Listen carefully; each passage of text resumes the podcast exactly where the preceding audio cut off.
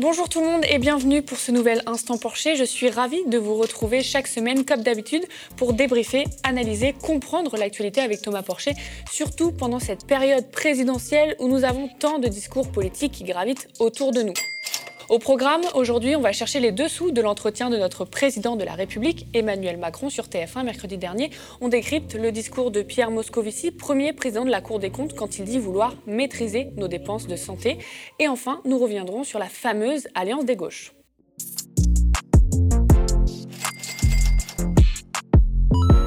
Avant de commencer euh, cet épisode de l'Instant Porcher, je voulais vous parler d'un sujet très important. Le Média TV entre dans une phase cruciale qui conditionne sa survie, une campagne de dons de fin d'année. Nous avons besoin de notre audience pour ne pas crouler sous le déficit structurel qui est le lot des médias indépendants qui font le choix de ne pas dépendre des mécènes milliardaires ou de la publicité. Il s'agit pour vous de nous faire un don sur la plateforme OKPAL, un don défiscalisé à 66% pour ceux qui paient des impôts sur le revenu, ce qui signifie que si vous nous donnez 100 euros, il vous en coûte seulement 34. On commence cet instant Porcher en allant comprendre et fouiller l'interview d'Emmanuel Macron sur TF1 mercredi dernier. Alors au départ, j'aurais aimé vous diffuser des extraits de l'entretien pour en discuter et décrypter ensemble, ce qu'on a pu également faire dans la contre-matinale de jeudi dernier. Mais impossible de diffuser des extraits car ils sont bloqués systématiquement sur YouTube par TF1, LCI et la famille Bouygues. Et pourtant, dans ce pays, la loi est claire, les discours du président de la République relèvent de l'exception aux droits d'auteur. Ils ne peuvent donc pas être privatisés et personne ne peut se les approprier. Et on comprend pourquoi hein, le législateur a voulu qu'il en soit soit ainsi pour garantir le débat politique, la parole critique et citoyenne sur une intervention officielle du chef de l'État. À partir terminé, Thomas, on va quand même en parler ensemble. Macron nous a confié hein, qu'il avait pris euh, conscience des inégalités, qu'il avait redressé euh, l'hôpital public. Toi, qu'est-ce que tu penses de sa position et de son discours sur ces sujets qu'on a entendus mercredi dernier? Alors, euh, moi, ça m'a fait beaucoup rire. Parce qu'il y a vraiment le Macron de 2017, et puis là, il y a le, nouveau Macron. Hein. On en a eu l'impression qu'il a failli pleurer trois fois, là, au moment des inégalités, quand il a commencé à aborder ce thème-là, en disant qu'il avait été en Seine-Saint-Denis, qu'il avait rencontré un maire d'une ville. Alors, on sait que c'est le maire de, la Courneuve, hein, Gilles Pou, puisque dans une autre interview, euh, il avait dit que c'était ce maire-là qui lui avait dit voilà, que, les enfants qui ne vont pas à l'école ne peuvent pas se nourrir quand les parents allaient encore travailler pendant la pandémie. Puis il nous raconte pareil que l'hôpital s'est mobilisé, que les médecins retraités, les étudiants, et que ça a été quelque chose de beau. C'est ce qu'il nous dit. Euh, avec un, gros plan sur son visage. Mais vraiment, on s'est cru dans, au, théâtre. C'était assez, en termes de forme, euh, c'était assez, on était proche des, grandes années de propagande pour moi de, de, certains euh, pays ex-communistes. Mais ce qui est assez marrant, c'est que, OK, il dit ça très bien. Mais c'est quoi le Macron de 2017 que les gens ont porté? C'est quoi? C'est déjà Macron qui avait dans son programme de 2017 une économie de 15 milliards sur l'assurance maladie. Donc à l'époque, l'hôpital, autant dire que c'était plutôt la purge du système de santé publique.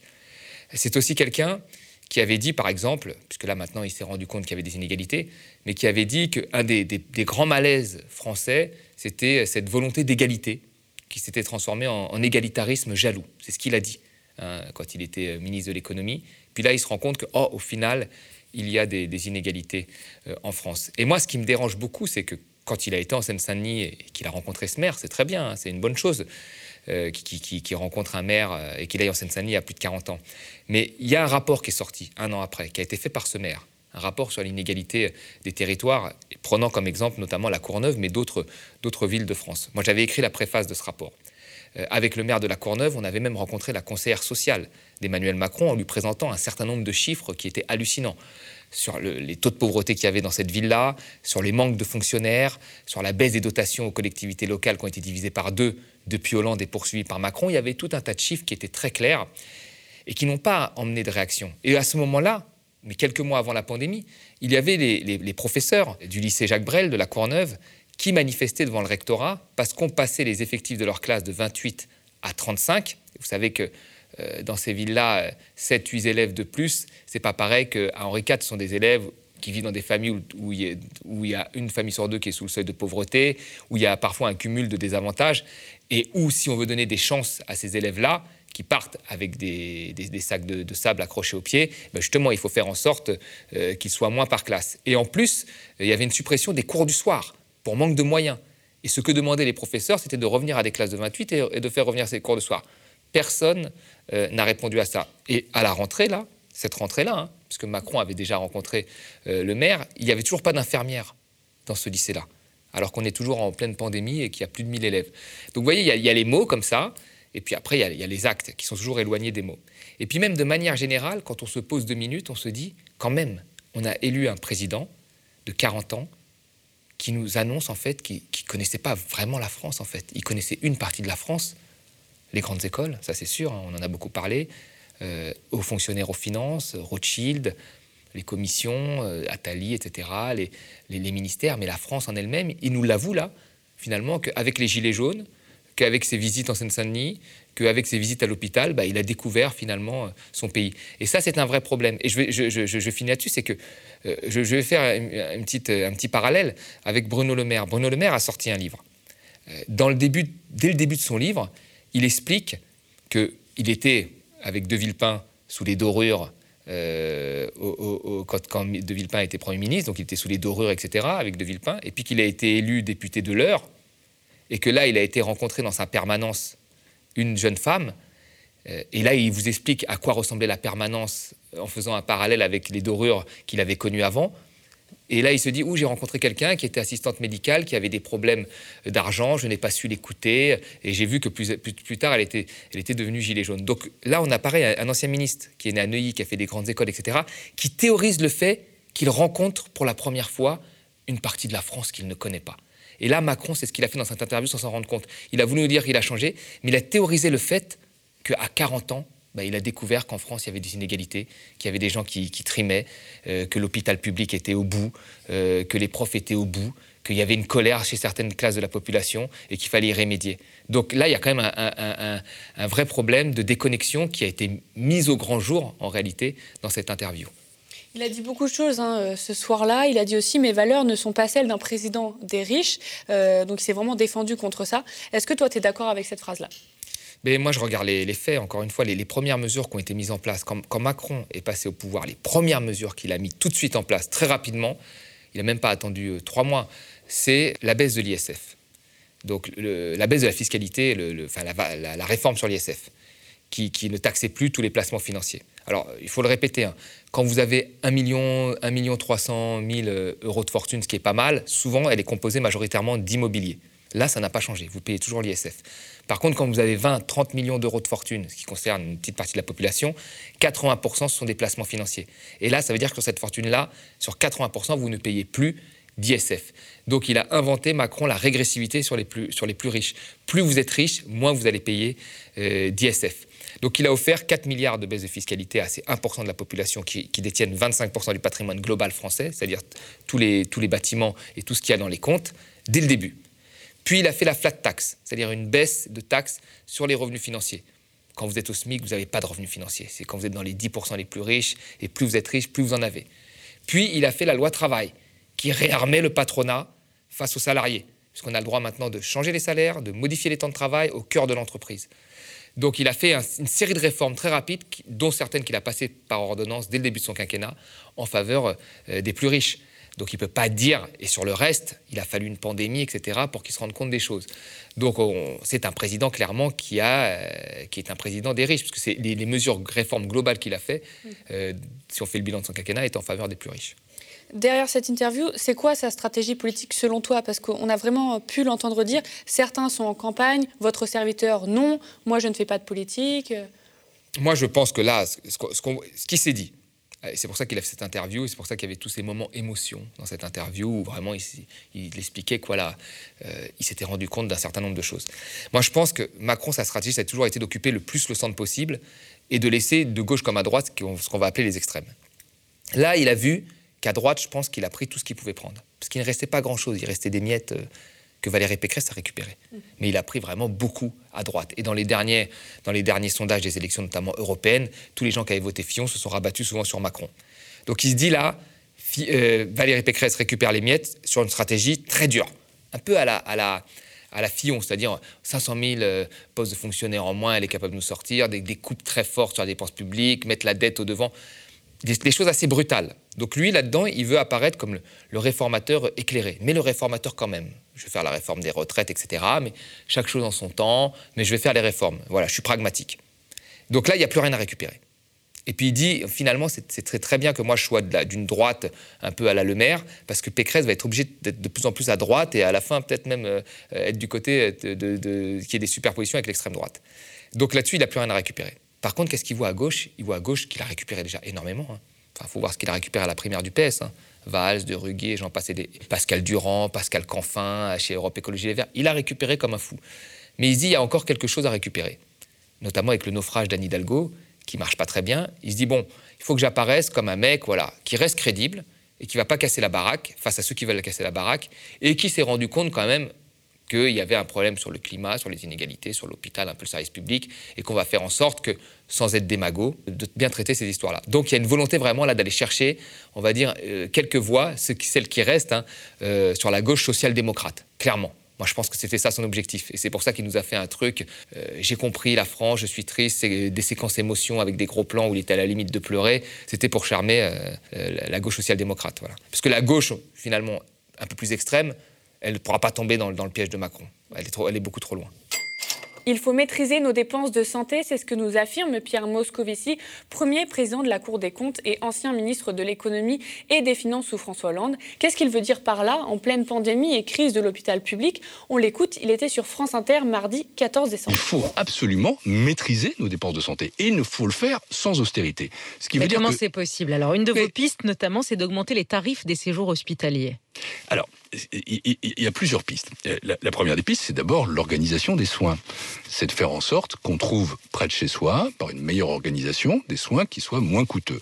Et c'est la revalorisation, sans aucun doute, de la médecine de ville. C'est la territorialisation de la médecine. Ça, c'est très important. Ensuite, il y a la question des tarifs, qui est une question qui est posée. Et les, tarifs doivent être repensés dans leur ensemble, euh, parce que euh, on, a un système qui euh, pousse à aller vers les tarifs les plus élevés. Par exemple, les tarifs hospitaliers ou certains tarifs hospitaliers il y a l'organisation des professions de santé elles-mêmes. Euh, par exemple, on peut développer des, professions qui sont intermédiaires entre les professions paramédicales et les professions médicales.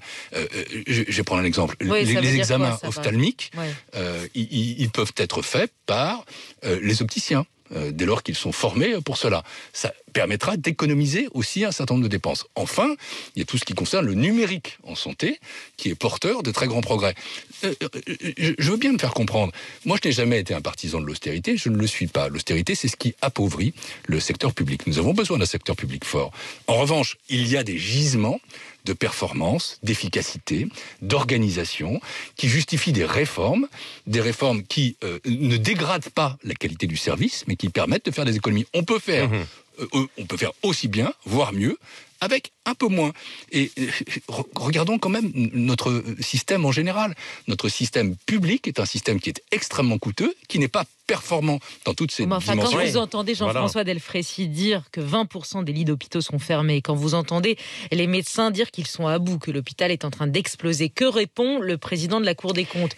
La Je vous entends ce matin dire attention à la cuenta. C'est la raison pour laquelle, encore une fois, nous ne sommes pas du tout, pas du tout, pour le coup, en train de dire qu'il faut taper sur les les payer moins, il faut les motiver.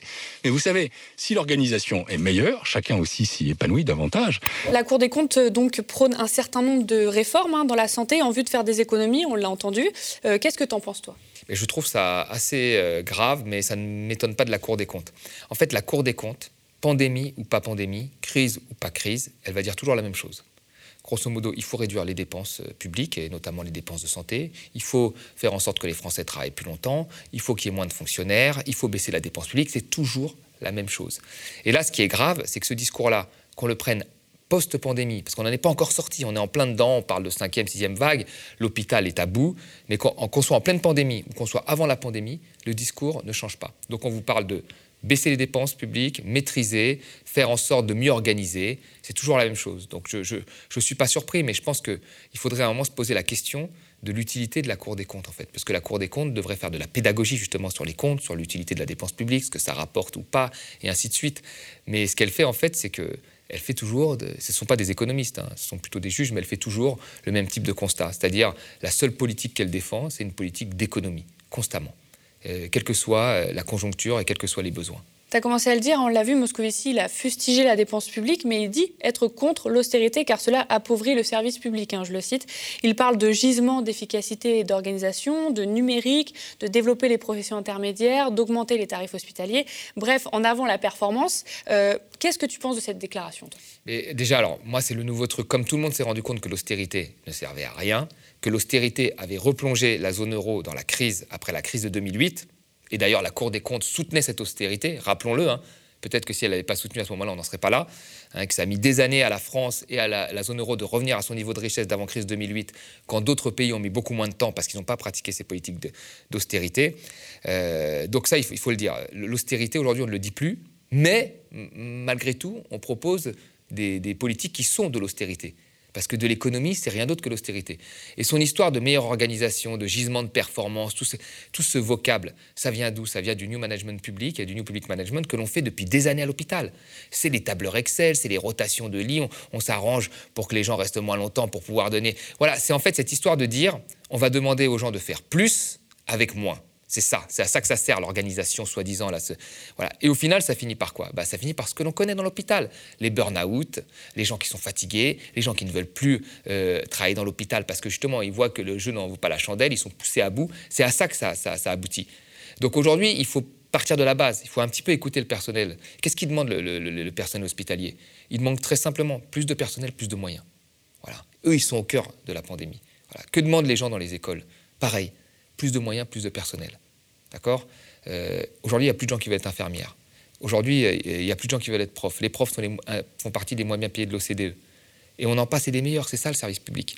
Donc attaquer comme ça aujourd'hui en disant oui, il y a des gisements d'efficacité, on pourrait faire euh, mieux avec moins, il ferait mieux de regarder les chiffres puisqu'il fait partie de la Cour des comptes.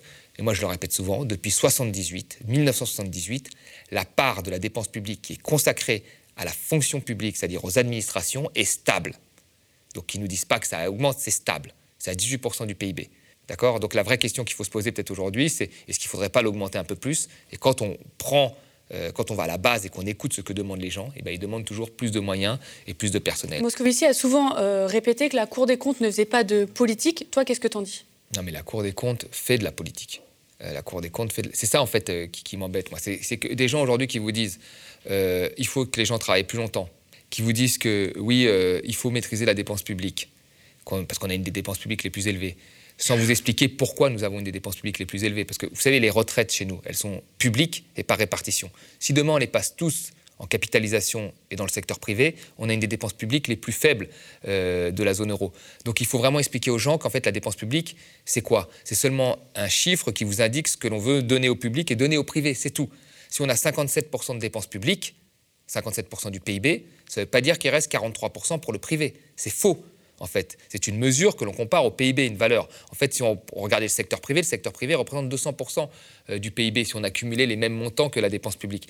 Donc aujourd'hui, la Cour des comptes devrait faire de la pédagogie. Or, ce qu'elle fait, c'est pas de la pédagogie, elle fait de la politique. Et sa politique, ça vise à arriver à réduire les déficits, à faire en sorte qu'on soit à l'équilibre. Mais je veux dire, ça ne veut rien dire. Hein. Je veux dire, si on avait écouté la Cour des comptes là, pendant la, la pandémie, il n'y aurait pas eu de chômage partiel, il n'y aurait pas eu de déficit. Et la plupart des entreprises se seraient écroulées, les gens n'auraient pas auraient dû survivre dans des conditions horribles. Je veux dire, il, a fallu creuser les déficits pour soutenir l'activité. C'est de la politique macroéconomique contracyclique. Donc, c'est, enfin, dire qu'il faut toujours réduire les déficits et faire des économies et regarder les comptes, bah, c'est quelque part appliquer une politique libérale. Voilà, il faut le dire. Et M. Moscovici, aujourd'hui, même s'il est au Parti Socialiste, mais bon, euh, bon on ne va pas faire de commentaires sur la politique économique du Parti Socialiste, mais il applique une politique libérale. Et la Cour des comptes, en fait, c'est le temple du néolibéralisme. Il faut le dire, c'est rien de plus. Hein. Et, ça, et ça tape toujours les mêmes fonctionnaires, les catégories C, les fonctionnaires des collectivités locales. Après, il faut voir Moscovici le salaire qu'il a, hein, parce que lui, c'est un fonctionnaire aussi. Et là, on n'en parle jamais des économies sur les hauts fonctionnaires, parce qu'il a un salaire qui, qui doit être, qui dépasse les 10 000 euros voyez euh, Plus un cumul avec ses anciens postes. Tout ça, c'est de l'argent public. Jamais on n'entendra la Banque de France, euh, la Cour des comptes, euh, vouloir réduire le rythme des hauts fonctionnaires. Jamais. Là, il n'y a pas de problème. Par contre, quand il faut supprimer des catégories C dans les collectivités locales qui ont une utilité dans le périscolaire qui était en grève il y a deux jours, dans la culture, dans les loisirs, alors là, il n'y a pas de problème. Il faut supprimer. Donc non, non, y a, je pense que euh, la Cour des comptes, euh, elle, doit être réformée de, fond en comble pour justement euh, faire de la pédagogie sur ce qu'est la dépense publique et son utilité, plutôt que de nous dire depuis à peu près sa création qu'il faut faire des économies. La fameuse alliance des gauches, on en a un tout petit peu parlé ensemble la semaine dernière, euh, Thomas, on va revenir euh, dessus aujourd'hui. La maire de Paris et candidate à la présidentielle, Anne Hidalgo, a appelé sur le plateau du 20h de TF1 à l'organisation d'une primaire de la gauche le 8 décembre dernier, emboîtant le pas à l'ancien ministre de l'économie de François Hollande, Arnaud Montebourg, qui, dans une lettre diffusée sur les réseaux sociaux la veille, s'est dit prêt à offrir sa candidature et a appelé à un rassemblement de la gauche derrière un projet commun. Anne Hidalgo, le matin même de sa déclaration, affirme pourtant sur France 2 qu'une union artificielle ne fonctionnerait pas. Depuis, Yannick Jadot et Jean-Luc Mélenchon ont décliné l'offre, si je puis dire. Les militants de la primaire populaire, depuis des mois, eux, sont ravis et tentent par tous les moyens de convaincre les personnalités des gauches. S'agitent aussi les rumeurs et surtout les militants qui prônent la candidature de Christiane Taubira. Je ne serai pas candidate, déclarait-elle en septembre dernier, même si aujourd'hui, trois mois plus tard, le doute est entretenu. Thomas, qu'est-ce que tu penses de cette stratégie, encore une fois, de primaire et d'alliance des gauches pour gagner l'élection présidentielle?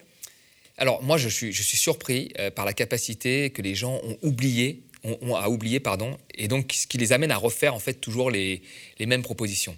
C'est un peu comme l'histoire de Macron, là, pour faire un petit détour. C'est-à-dire, Macron, il peut nous dire maintenant que c'est un président qui veut lutter contre les inégalités, etc. Parce que les gens oublient euh, ce qu'il a été en 2017. C'est la Startup Nation, l'ubérisation, c'est fini maintenant. Il passe à autre chose, mais les gens ont oublié. Donc, si vous savez, quand les gens sont comme ça, on peut leur faire gober un peu n'importe quoi. Et là, sur la primaire, c'est pareil. Moi, j'ai fait partie, mais vraiment, j'étais de l'intérieur de tous les appels à des primaires de gauche euh, qui existent depuis six ans. Depuis six ans.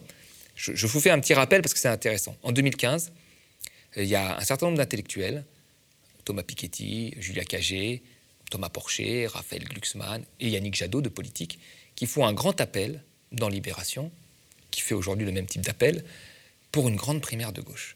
À ce moment-là, pourquoi j'ai signé cet, appel de primaire? Parce que je me suis dit, voilà, il y a une, rupture qui se fait avec Valls, Premier ministre. Valls, Premier ministre, politique de l'offre de, de, Hollande, CICE, loi travail, etc.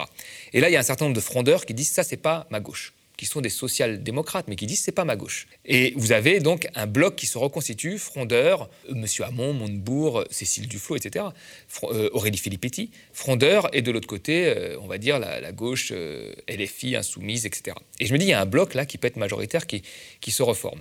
Donc je dis, pourquoi ne pas organiser dans ce bloc-là une primaire? Ça, ça se tenait. On se réunit tous à la Bellevilloise, tout le monde vient, etc. Ça n'a abouti à rien. La moitié des gens qui ont voulu organiser cette primaire se sont retrouvés avec Macron. L'autre partie se sont retrouvés euh, seuls ou avec le PS. Voilà, ça n'a abouti à rien. Donc moi, je prends acte, ça n'a abouti à rien. Puis après, euh, vraiment, c'est important de revenir à ça. Après, il y a Hamon, sur une ligne plutôt de gauche, hein, euh, dans, la social-démocratie, qui gagne les primaires du PS. Et donc là, un certain nombre de, tribunes sortent, signées par Caroline de Haas, Maxime Combès, d'attaque Mathilde Larère, l'historienne, etc., disant on veut une alliance Jadot et moi-même d'ailleurs qui ai signé, on veut une alliance Jadot, Mélenchon, Hamon. Voilà. Moi j'ai signé les deux tribunes qui ont fait ça. Plus j'ai signé une autre tribune dans le monde avec Yanis Varoufakis, l'ancien ministre des Finances, pour dire qu'il fallait faire un, bloc anti-austéritaire contre Macron. ça sort, il se parle un peu, rien ne se passe, etc. Ça finit comme on le sait, Jadot va avec Hamon, hein, il cède sa place, donc je pense qu'il aura du mal à la recéder là, et Mélenchon fait tout seul 19%. Donc là, il y avait aussi un autre moment, ça s'est pas passé. Et puis après, euh, ce truc de primaire est revenu plus ou moins. Alors l'année dernière, c'est revenu. Jadot les a appelés à se réunir. Ils se sont réunis, alors avec des gens qui étaient euh, élus de En Marche, euh, Aurélien Taché, Mathieu Orphelin, qui sont aussi venus à la réunion. Enfin, après, il faut voir où est-ce qu'on met la limite de la gauche. Hein. Et puis ça n'a abouti à rien. Et là, aujourd'hui, ils vous ressortent ça. Et des gens disent Oui, c'est la solution, c'est la solution. Mais les amis, je vais dire, mais regardez les six dernières années, c'était les mêmes, les mêmes. Ça n'a jamais abouti à une candidature unique. Euh, il y a des grosses différences, il y a des différences majeures. Ça n'a jamais créé une dynamique. Quand Jadot a lâché sa candidature, et c'est courageux, parce que je pense que dans une carrière politique, on veut être président, il a lâché sa candidature pour aller avec Hamon, ça n'a pas entraîné de dynamique. Je dirais même l'inverse, si on regarde le sondage, ça n'a fait que couler. Donc ce n'est pas la solution. Et pourtant, il y a des gens qui ressortent ça. Et moi, je veux dire, je pense qu'une grosse partie des gens, peut-être qu'Anne Hidalgo ne le pense pas, peut-être qu'Arnaud Montebourg, là, bon, après la grosse erreur qu'il a fait, il n'a que ça pour sortir un peu en beauté. Mais je pense qu'il y a derrière aussi beaucoup de gens qui font pression pour se partager plutôt les postes d'après, les postes des législatives. Parce que derrière, il y a beaucoup de gens qui ont peur de perdre leur poste. Je pense que beaucoup de gens du PS, là, se disent que s'ils font un score à 4-5%, ça va être dur pour les législatives. Donc il faut au moins faire des stratégies d'alliance pour euh, pouvoir, se, on va dire, se partager les circonscriptions. Et là-dessus, ils sont très très forts. Donc vous voyez, moi, quand on me parle d'alliance des gauches, moi, je vois qu'une seule chose. Je vois alliance des postes. Et par expérience, de ma moindre expérience politique que j'ai rencontrée, il y a beaucoup de gens qui savent toujours où se trouvent les postes et qui finissent par les trouver. Je l'ai dit, un certain presse Taubira de revenir. Euh, toi, qu'est-ce que tu penses de cette proposition? Mais alors, pour moi, depuis le début, la primaire populaire, c'est un truc qui sert à faire émerger quelqu'un comme Taubira. Parce que, enfin, un moment, si, on est, si cette question-là euh, turbine beaucoup les gens de gauche, bon, bah, ils regardent les sondages, ils regardent aussi l'ancienne présidentielle, ils regardent, on va dire, euh, l'homme ou la femme de gauche qui est, la, qui est la mieux à même de gagner, et tout le monde se met en ordre de bataille derrière cette personne-là. D'ailleurs, peut-être que là, plutôt que de proposer une primaire comme le fait Montebourg, enfin, ou une alliance comme le fait Montebourg, ou, ou une primaire comme le fait euh, Hidalgo, il ferait mieux de s'effacer et de choisir euh, un autre candidat qui les représenterait mieux. Euh, Hidalgo pourrait dire je n'y vais pas, c'est Jadot en fait qui voilà, et je soutiendrai Jadot. Mais ils veulent pas faire ça, ils veulent parce qu'il y a cette histoire, comme je vous l'ai dit, de poste. Donc pour moi, Taubira en fait, c'était vraiment voilà, de la primaire euh, populaire, il ne pouvait émerger que quelqu'un comme Taubira. Et d'ailleurs, depuis le début, on nous raconte ça, Taubira est numéro un, les gens veulent que ce soit Taubira, etc. etc. Bon, moi, Taubira, euh, j'ai rien contre, je constate juste un certain nombre de choses. C'est une militante antiraciste, ça on est tous d'accord, une militante sur les questions sociétales qui est extrêmement douée, hein, et qui est, une personne voilà, qui, a une culture générale. Mais sur l'économique, n'oublions pas hein, quand même qu'elle est restée très longtemps dans le gouvernement Valls. Je veux dire, tout le monde. Cécile Duflot est partie, Aurélie Filippetti est partie, Montebourg est parti, Hamon est parti, les frondeurs étaient là, elle est restée. Le CICE, la loi travail, les baisses de dotation aux collectivités locales, ça l'a pas dérangé. Elle a mis du temps à partir. Et donc moi, sur les défis qui nous amènent après 2022, qui sont quand même pour moi, et on l'a vu avec l'histoire de la Cour des comptes, des coupes très très fortes sur l'état social, sur l'assurance maladie, sur l'assurance chômage, sur les retraites, sur les, aides sociales.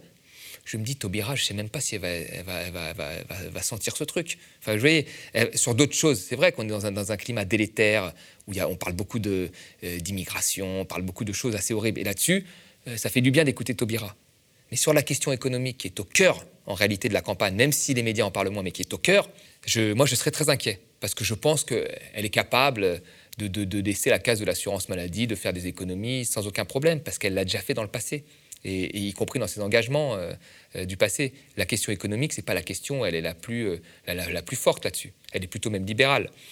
Donc moi, la, Taubira, ça fait plaisir à une gauche qui est, moi j'appellerais ça toujours la gauche déconnectée. C'est-à-dire la gauche qui, qui, est toujours sensible à ce qui se passe très loin, mais très peu à ce qui se passe très près. C'est-à-dire le périscolaire, ça la touche pas. Alors pourquoi? Euh, peut-être que les enfants euh, sont dans des écoles où il n'y a pas de périscolaire privé, peut-être que les enfants sont gardés par je ne sais quoi. Quand on a un enfant qu'on met dans le public, on a été affecté. Déjà, on voit le périscolaire travailler, puis on a été affecté par cette grève. Il y a très peu de gens de gauche, je crois, par M. Roussel, qui ont soutenu les grèves du, périscolaire. Et ça, c'est un vrai problème. Ça en dit beaucoup sur la gauche pour moi. Vous voyez? Et ça, la gauche Taubira, je pense que le périscolaire, elle s'en moque. Je pense que les collectivités locales, elles s'en moquent. Et donc, je, pense que moi, Taubira, euh, c'est le candidat de, la primaire.org et d'une partie de la gauche, mais ce ne sera pas un candidat qui, changera la vie des classes populaires. Justement, tu en parles, compte tenu de la crise, euh, pourquoi la gauche, selon toi, n'arrive pas à être en tête des sondages aujourd'hui? Je, je sais, je sais pas, c'est très difficile à dire, mais moi je vois qu'il y, a quand même un, disons-le, hein, il, y a, des gros thèmes de campagne qui sont prises par une partie des chaînes qui ont été mises en avant, des, thèmes sur l'immigration, sur la sécurité, etc. Euh, quand vous défendez d'autres thèmes je pense sur le périscolaire, sur les collectivités locales et tout, bah, ça fait beaucoup moins le buzz, on va dire, médiatique que ces thèmes-là. Euh, mais après, malgré tout, je pense qu'il faut faire son autocritique. Euh, je pense que ce qui a fait la force à un moment du, Front National, c'est de repartir des, problèmes des territoires. Enfin, c'est pas pour rien qu'il y a une grosse partie des territoires du Nord qui, sont les plus appauvris, qui étaient des anciens bastions communistes, qui sont passés euh, au Front National. Pourquoi? Parce que le Front National leur a parlé de protectionnisme, leur a parlé de réindustrialisation, leur a parlé de choses comme ça, alors qu'à l'époque, le PS leur parlait de traités de libre-échange avec le Canada, euh, de mondialisation et euh, d'énormément de, sociétal. Euh, et, aujourd'hui, c'est ça, en fait, qui a manqué pendant très longtemps à la gauche, c'est qu'elle n'a pas, elle n'a pas parlé, en fait, des problèmes, moi, je pense, du quotidien des Français. Et, je pense aussi, il y a eu tellement de trahison que même quand elle en parle aujourd'hui, il y a une grosse partie qui n'y croit pas. Si demain on dit, écoutez, je vais mettre tant de milliards dans l'hôpital ou je vais recruter 100 000 postes de fonctionnaires, ce qui coûterait l'équivalent de ce qu'on a perdu avec l'ISF, 4 milliards, c'est-à-dire pas plus, pas plus pour avoir 100 000 postes de fonctionnaires dans l'éducation, dans l'hôpital ou dans la petite enfance, ben les gens n'y croient plus. Ils disent non, ils préfèrent que tu leur dises écoute, je te supprime la taxe machin, ça te fera 100 euros en plus. Ou de te dire écoute, je sais que tu es mal demain, euh, tu vas très mal, donc je vais faire en sorte que je vais virer une partie des immigrés, comme ça, toi, tu, auras, tu garderas ton poste. Ils préfèrent entendre, ils croient plus à ce type de discours qu'un discours, euh, on va dire, d'investissement. Donc ça, c'est un problème. Mais moi, je pense que ce problème est dû au fait que pendant un certain temps, la gauche ne s'est pas occupée de ça. Je veux dire, moi, je me souviens, de, qu'avait, ça avait été dans les journaux, hein, que des gens du PS disaient on peut passer des heures à parler de telle chose, telle chose, de tel problème sociétal, et on va parler trois minutes du SMIC. Vous voyez? Et là, il y a un vrai problème, c'est que la, majorité des gens qui vivent sur le revenu médian, ils ont des problèmes de fin de mois difficiles, ils ont des problèmes de, de, transport en commun, ils font partie des gens, des 22 millions de Français qui ne partent jamais en vacances. Euh, et, et, tout a été fait en fait ces dernières années pour rendre la vie de ces gens-là encore plus difficile. Donc si on ne part pas de la base pour faire un programme et qu'on reste sur de l'incantation, sur de l'humanisme un peu bébête, sur des choses comme ça, ben voilà, ce sera toujours la gauche un peu déconnectée, ce qu'on a appelé jadis euh, la gauche caviar. Et il y a une partie de cette gauche-là qui va vous dire n'achetez pas de sapin de Noël, enfin, qui reste sur des thématiques qui sont annexes aux vrais problèmes de la majorité des Français, c'est-à-dire 50% des Français hein, qui vivent sous le revenu, sous le revenu médian, qui sont des, problèmes de fin de mois difficiles, des problèmes de, vie quotidienne extrêmement euh, difficiles. Et moi, je pense que c'est là-dessus qu'il faudrait vraiment euh, axer le travail, parce que pendant des années, moi, je pense que la gauche, une partie de la gauche, hein, la gauche social-démocrate notamment, a oublié ces classes populaires-là. Merci Thomas. Avant de conclure cet euh, épisode de l'Instant Porcher, je vous rappelle donc que le Média TV entre dans sa campagne de dons de fin d'année qui conditionne sa survie. Nous avons besoin euh, de notre audience pour assurer une information indépendante sans pub ni actionnaire. Vous pouvez nous faire un don sur la plateforme OKPAL. Merci à vous. On attend vos partages, vos petits pouces en l'air sous la vidéo. Merci à vous d'avoir suivi cet Instant Porcher pour toujours mieux comprendre hein, ce qui se passe autour de nous, spectateurs, abonnés, donateurs et sociaux. Je vous dis à la semaine prochaine. Thank you.